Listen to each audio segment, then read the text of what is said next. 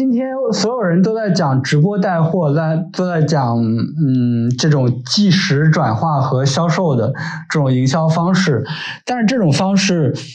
李佳琦一年带二十个亿，李佳琦也带不出一个 Nike 品牌来。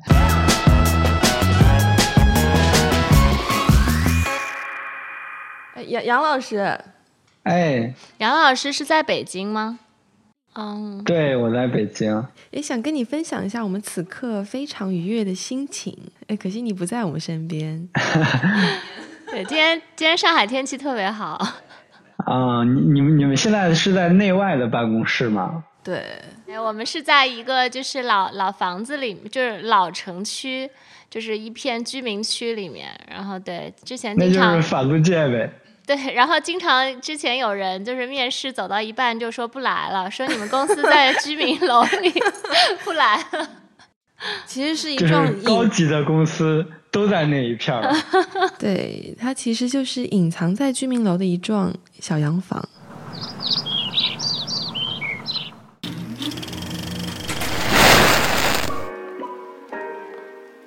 Hello，大家好，您正在收听的是 unreasonable unreasonable Unreasonable 我要我要念非常电台还是 podcast？非常非常非常。非常。非常电台。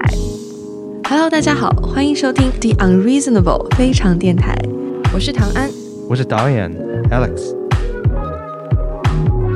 我们今天的嘉宾依旧是内外创始人小鹿，因为小鹿他其实有一个很重要的身份是品牌人嘛，因为他自己把内外这个品牌从零到一万的带了起来，从零到一，对，带带起了这个品牌嘛。那今天为了更好的聊品牌呢，我们还请到了一位中国品牌背后的策略人，他有一个自己的公号叫杨不坏。嗯，那其实都知道，杨老师其实写了很多文章，然后带火了一些词，比如说像品效合一，嗯然后像呃停更双微一抖，对然后还包括像那是篇特别火。对，还包括像是嗯营销可以没有创意，嗯所以我们今天就请到了杨老师，我们远程连线他，嗯，欢迎杨老师。特别开心。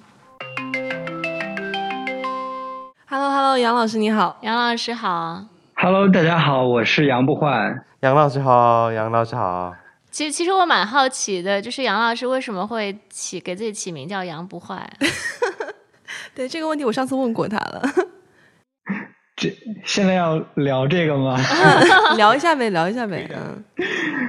对，这个是一个很很久远的事情了，大概是在二零零九年我开始用这个名字了。嗯现在这个时期，呃，有一个比喻或或或许大家听说过，就是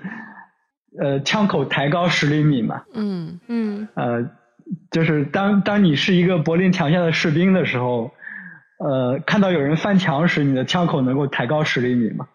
这就是不坏。嗯。那我们最开始可不可以先不坏？你先评价一下内外最近上线的一个 campaign，Nobody is Nobody。对，你怎么看这个 yours.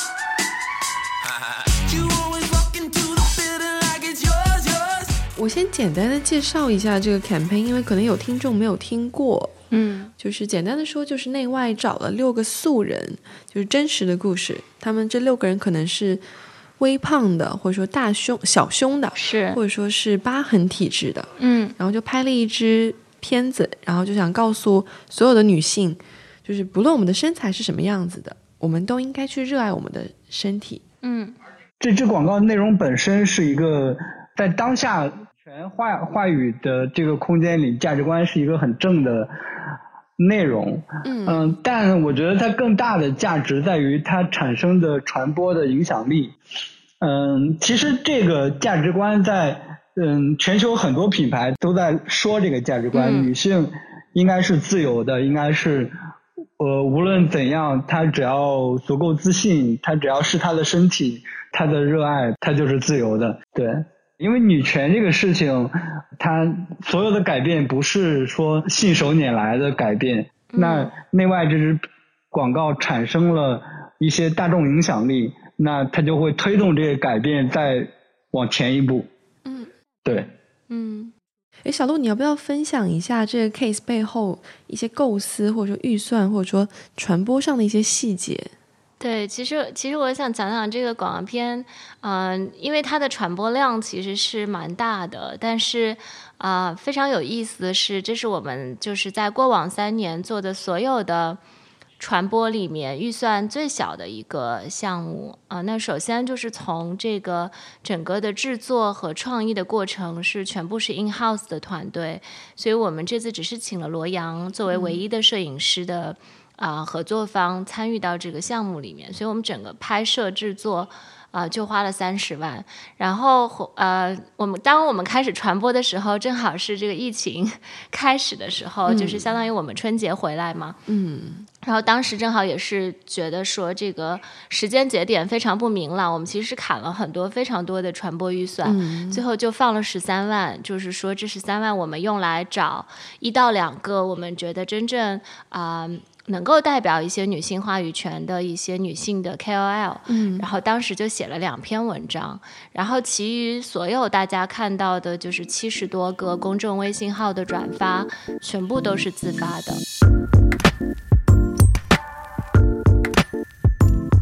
所以杨老师，你觉得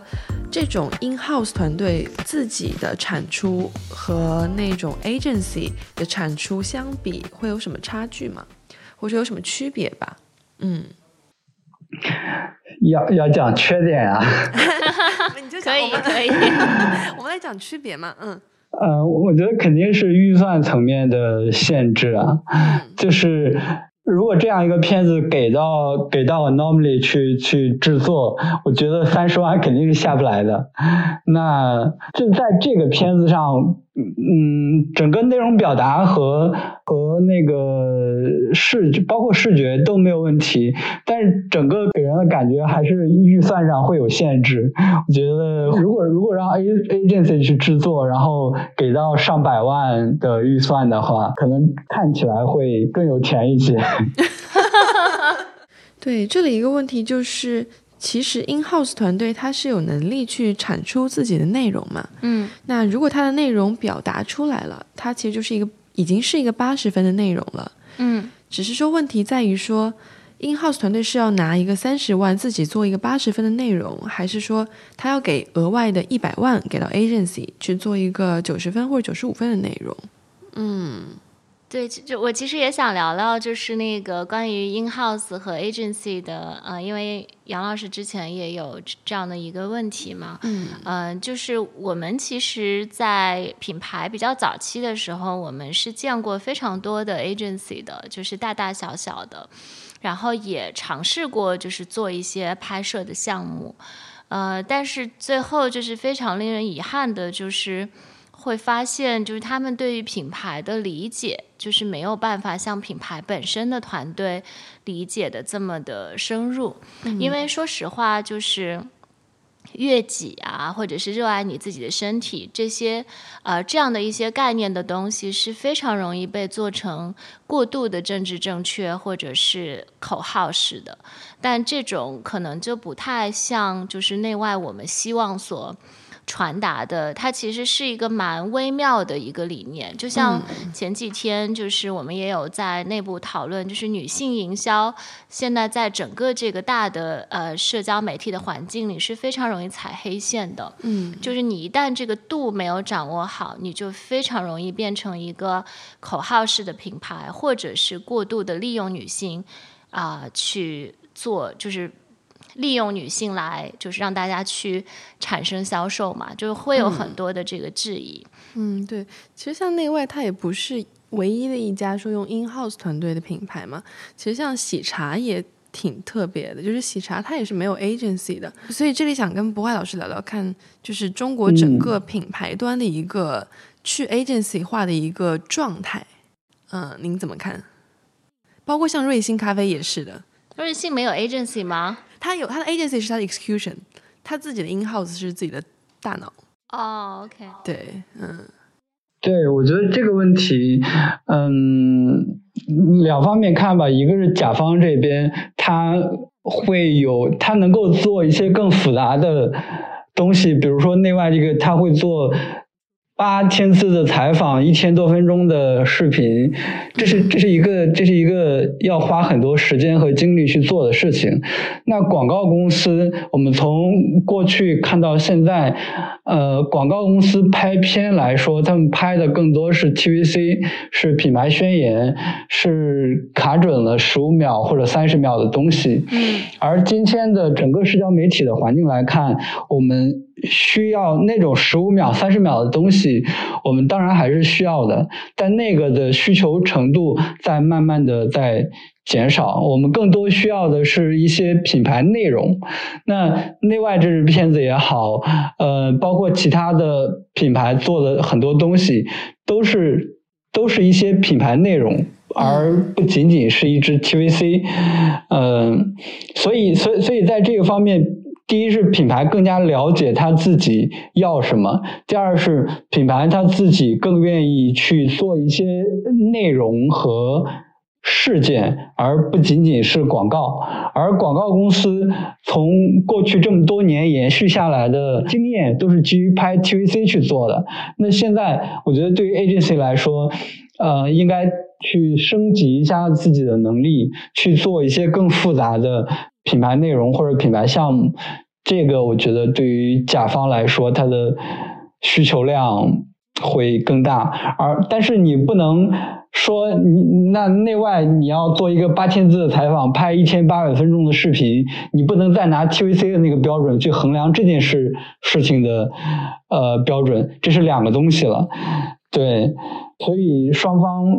的需求现在有点不太匹配，嗯希望未来能够重新匹配上吧。嗯。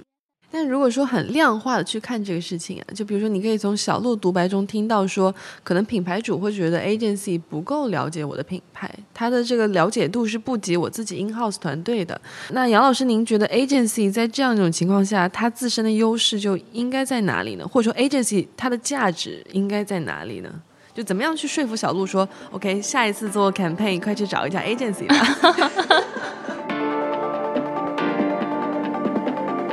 agency 的价值，agency 的价值在于专业。对于对于广告这个层面，不管是从执行还是策划，它有一套专业的东西。那 agency 可能今天要要一个摄影，要一个制片，要一个导演，要一个等等这样的东西，他会自己去。找自己去做，嗯，当然内外还不是一个特别大的品牌，比如说在阿里，阿里需要非常非常多的 agency，当然他自己一个项目组也有五六个人，但这五六个人可能要对接十几家供应商，有广告公司、公关公司、活动公司、社交媒体的传播公司以及各种媒介公司等等，它它要它要对接很多家 agency 来共同完成一个整体的大项目，对，所以。agency，我觉得以后的生存要专注于自己擅长的东西，比如说 anomaly 可能更擅长一些有创造力、一些国际化的呃创意，可能有些公司擅长就擅长拍 TVC，就拍十五秒、三十秒的东西，可能有些公司擅长做呃活动、做艺术展。对，等等不同类型的东西。那现在整个 agency 市场可能不存在以前像奥美那样一一个公司代理一个品牌的全部。对，那个那种形态的 agency 可能现在品牌不太需要那样的东西。嗯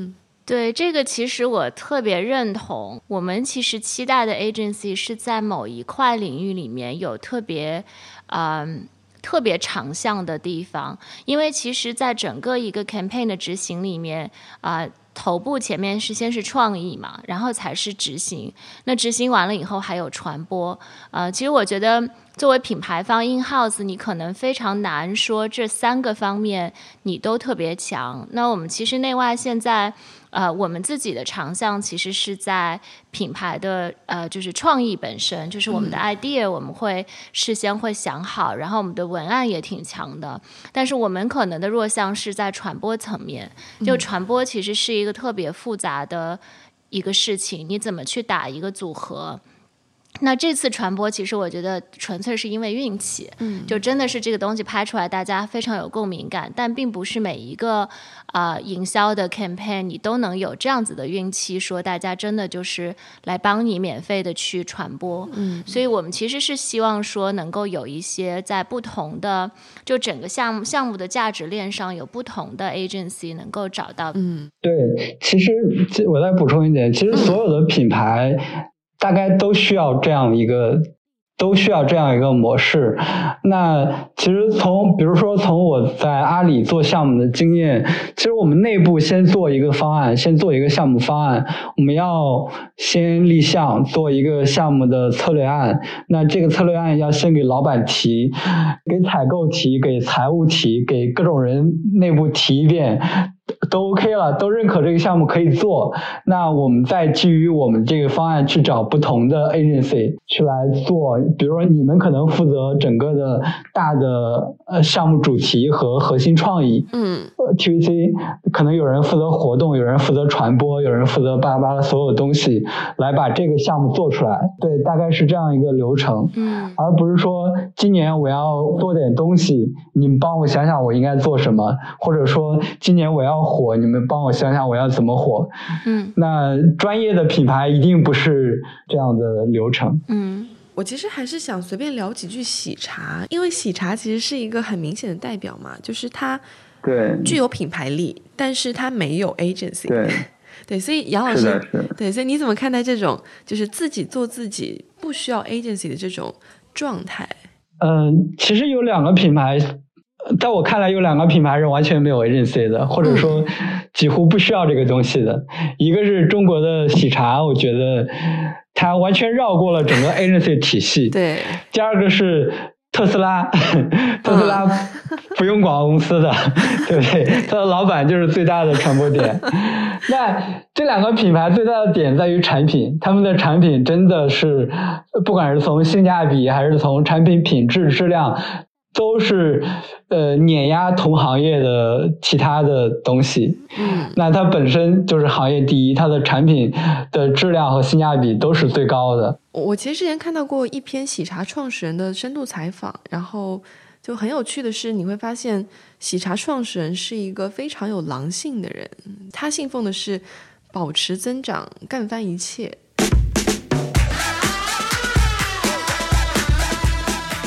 同时，它还有一些非常清晰的定价和定位的策略，就比如说在产品质量最高的同时，保证这个价格没有任何侵入空间，就是说不可能有另外一家店在同等质量情况下打出一个比我们更低的价格。对，这就是新零售的优势。新零售就是在保证最高品质的同时，价格做到最性价比最高。对，其实这是一个很好的商业策略，嗯。就是在同等品质下，在九十分的质量的情况下，在所有九十分的同品质质量下，它的价格可以做到六十分、七十分。那其实还有一个案例是优衣库，嗯。优衣库所有的门店都开在市中心，呃，北京像开在三里屯的最显眼的位置，但是它的价格只卖到一百块钱九十九，嗯，对，所以就是高端的品质和品牌，然后中低端的价格，这就是差异化竞争嘛。我其实也有就是想跟杨老师探讨的，就是我自己看全世界的这些大的品牌里面，就是我自己觉得广告内容就是做的最好的，呃，苹果肯定是其中之一，啊，因为就从乔布斯时代他当时做的那些广告到。现在就是我们看他们在中国一些用 iPhone 拍出来的一些片子，包括最近我看了一个他的招聘的一个小？对招聘的一个小片子，它其实是用苹果的动画做出来的。就是我一直觉得他们的这个创意确实是做的非常好的，当然加上它的产品本身也算是行业，就是过去几年吧，就是也算是行业就是比较领先的。我不知道杨老师怎么看，就是呃苹果的这个广告的能力，他们应该是有 agency 的吧？他们用 TBWA 嘛，用了三十多年嘛。嗯嗯 然后呃，他们他们有自己成熟的、成熟和稳固的 agency 体系，嗯在整个广告行业，一个是苹果，一个是耐克嘛，嗯耐克绑定了 WK 嘛，然后。然后苹果本身产品是过硬的嘛，产品过硬的，然后他们会推出，他每年做的创意不是很多，每年做的传播也不是很多，是。他们可能花一年的时间来做一两个嗯传播内容，但是每一个传播内容都很都很好，所以让大家感觉它一一直以来的广告都是很不错的。那这个我觉得给中国品牌的借鉴是，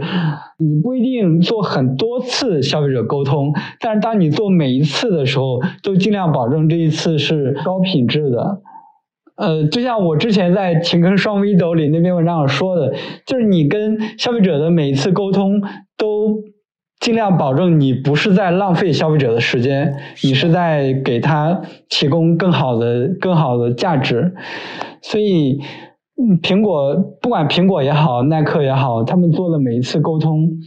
可能都是都是尽量保证是高品质的，但是他们可能一年做个一次两次，嗯嗯，可能做不了很多次，对。那所以这边还是问一下杨老师，就是你觉得内容它作为营销的核心，它的天花板在哪里？嗯，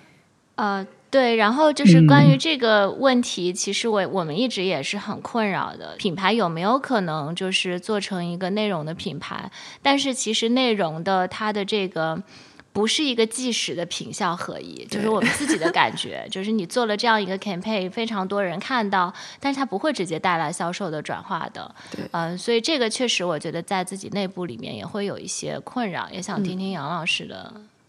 看法？观点。嗯对，我觉得不要把内容太局限，太局限在太局限在一个一个框架里。内容是没有边界，也没有天花板的，你们就去想就好了。那内外这个东西，你们的产品、你们的内衣也是你们的内容。你们通过这个产品去做一些其他的东西，去做一本书、出一本画册、嗯一个唱片、装修一个房子等等巴拉巴所有的东西，这都是内容。嗯而这个内容你不要局限在视频、文字或者或者嗯什么这这个广告范畴的内容。嗯这个内容可以很多元和很任何东西，嗯只要能够帮助他的品牌来传递他想要的东西。其实我前段时间讲过一个观点，是要把你们的价值观做出来，而不是说出来。嗯，那是的，做出来就是要把价值观做成内容做出来。嗯，对你像我 normally 现在做电台也好，做视频也好，那对于这个广告公司来说，嗯，它这些东西并不是一些很必要的内容，但是它这些内容就是在传达这家广告公司所坚守的一些东西，我觉得挺好的。嗯，就其实说起来挺好玩的，因为 Anomaly 就是这家公司，它是没有任何 PR 的，所以相当于是我们所有的嗯 PR 都是自己的这个 IP The Unreasonable。对，对，所以我们会在不同渠道上，像纪录片啊，然后电台啊，然后专访啊这一块去有一些价值观的输出。对，非常有创造力。哎，可是其实有一个前提是我发现大多数的品牌，大多数的中国品牌，它其实在价值观环节是缺失的。对，就杨老师觉得这个事情重要吗？我觉得会越来越重要。就是价值观这个事情，就是现在中国品牌是是你要从历史看嘛，最开始是中国工厂，那现在慢慢变成了一个叫中国商场。中国是全球最大的零售市场，零售消费市场。那在这个环境里会。一开始我们追求产品质量要耐久，要要怎么样？那现在可能会追求一些呃好看、颜值，然后等等的这些东西。当这些东西慢慢同质化，当所有的商品都很好看，都都呃性价比很高等等这些东西的时候，再我们再往上竞争，竞争的就是价值观了。整个互联网和城市化会改变当代人的价值观。那现在三十岁不结婚，到底是不是一个正确的价值观？那嗯，不要不要小孩儿是不是一个正确的价值观？或者说不去怎么怎么样，就是我我很多价值观我们是要重新去思考的。那这个思考的过程中，嗯，我觉得品牌要成为一个很重要的思考者，很重要的去重新定义和重新思考当代价值观的这么一个思考者。对我觉得这是品牌的责任和社会担当，也是应该品牌会慢慢重视这个价值观起来。那包括国外的一些品牌。因为国外已经很成熟了嘛，很多品牌都是百年以上的品牌，他们会有在这上面的延续和思考。那中国我觉得慢慢也会，嗯，开始思考这些东西，而且这些东西对于消费者来说越来越重要。简单的说，因为其实提到价品牌的价值观嘛，它其实是一个很 long term 的东西，它是一个长线的价值观的输出。但是其实大多数营销人或者说是甲方的团队，他其实会有更多的短期的利益上的考虑，他可能会有更多的不安全感，他希望自己每一笔的预算都是能够看到回音的。所以其实很多市场上的一些内容的输出其实是短平快的，而不是不能够做到带着品牌长期价值观的优质内容输出。对此，杨老师怎么看？我觉得这两个东西不要对立起来，嗯呃，要尽可能融合起来，因为，嗯，你今天所有人都在讲直播带货，在都在讲，嗯，这种即时转化和销售的这种营销方式，但是这种方式。李佳琦一年带二十个亿，李佳琦也带不出一个 Nike 品牌来。呃，Nike、阿迪达斯、宝洁这些全球巨头们每年销售额都是上百亿美元或者上百亿欧元的这样一个体量。那这个体量不可能通过效果去做出这么大的体量，一定是通过品牌的积累去做出这么大的体量。我记得去年好像阿迪吧说什么花了三十亿美金去做效果广告，啊是但是最后发现并没有那么好，他们觉得很后悔。对，对，所以那再说到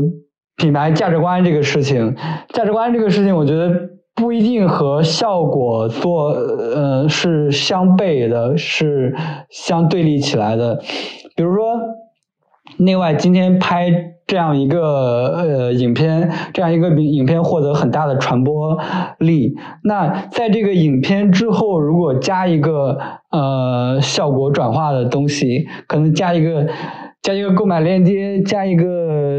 加一个什么什么的东西，或者加一个优惠券，加一个最新的产品系列，能够促进大家购买。我觉得如果有这样一个动作的话，会带来更好的。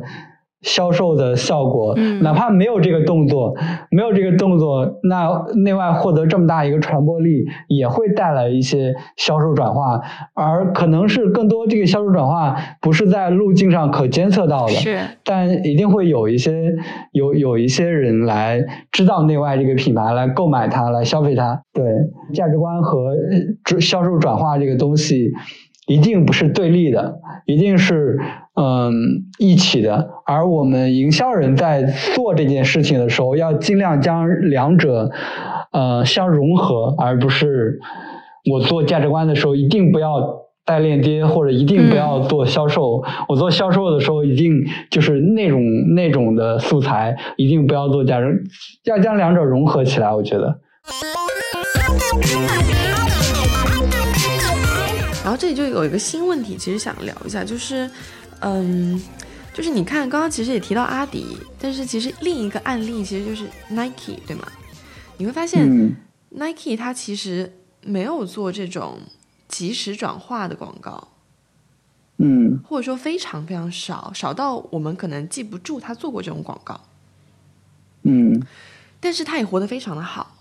所以其实这里有个问题是，品牌真的需要去不断的喂给消费者一些东西吗？真的需要那么贴近消费者去吸引他购买吗？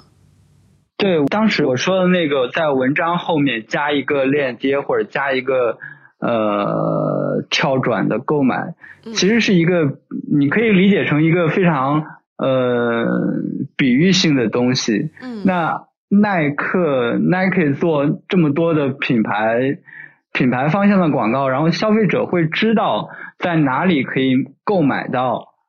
Nike 的鞋。嗯，如果 Nike 上一个新款上一个新款的鞋做了一支广告片，然后消费者会到他的线下门店去排队，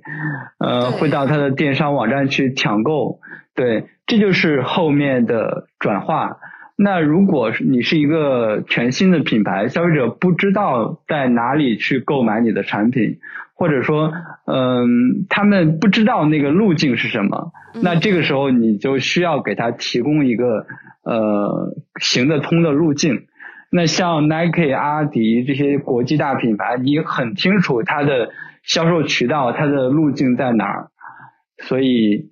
嗯，就就就就不需要一个链接和跳转嘛，因为你已经形成了一个心智路径，就是在你的在你的你你你很清楚这个路径是什么，所以就不需要再给你提供一个对对，就是我觉得好像大多数的品牌都在追求的是缩减购买路径。你去嗯打造心智路径，其实对我来说会更加有说服力一些。对，就是就是我我我之前也讲过，嗯、所谓的品效的这个这个连接和转化，并不是你放一个二维码或者放一个跳转链接这个路径，更重要的是你的心智路径。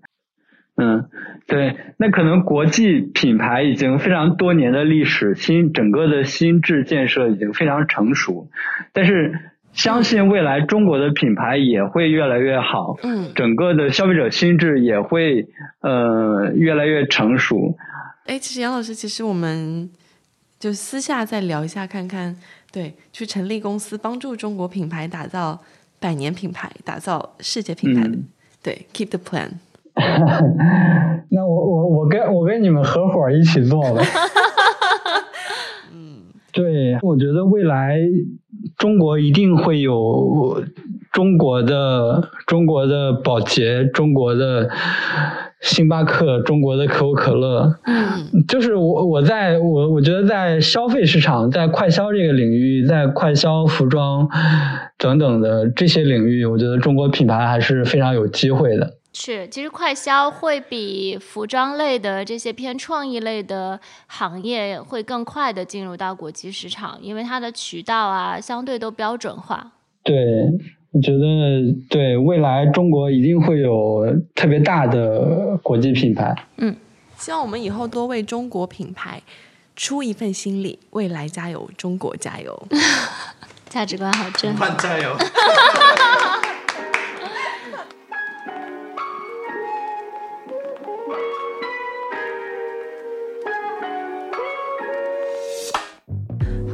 天杂七杂八聊了这么多，今天的意义呢，就是此刻我们晒太阳录播课。对，那谢谢今天的嘉宾小鹿，还有远程嘉宾杨不坏老师。谢谢谢谢谢谢大家。谢谢小鹿，然后然后 Doctor Yang，杨老师。谢谢你们，拜拜。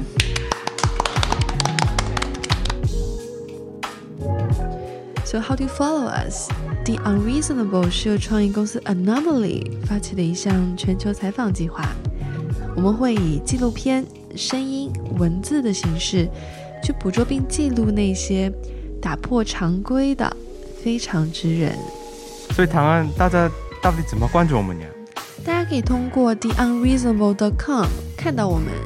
同时也可以微信搜索“非常创意 The Unreasonable”，或者给我们写封 love letter 也不错。好啊，那就谢谢大家，我们下期再见。下期下期下期见。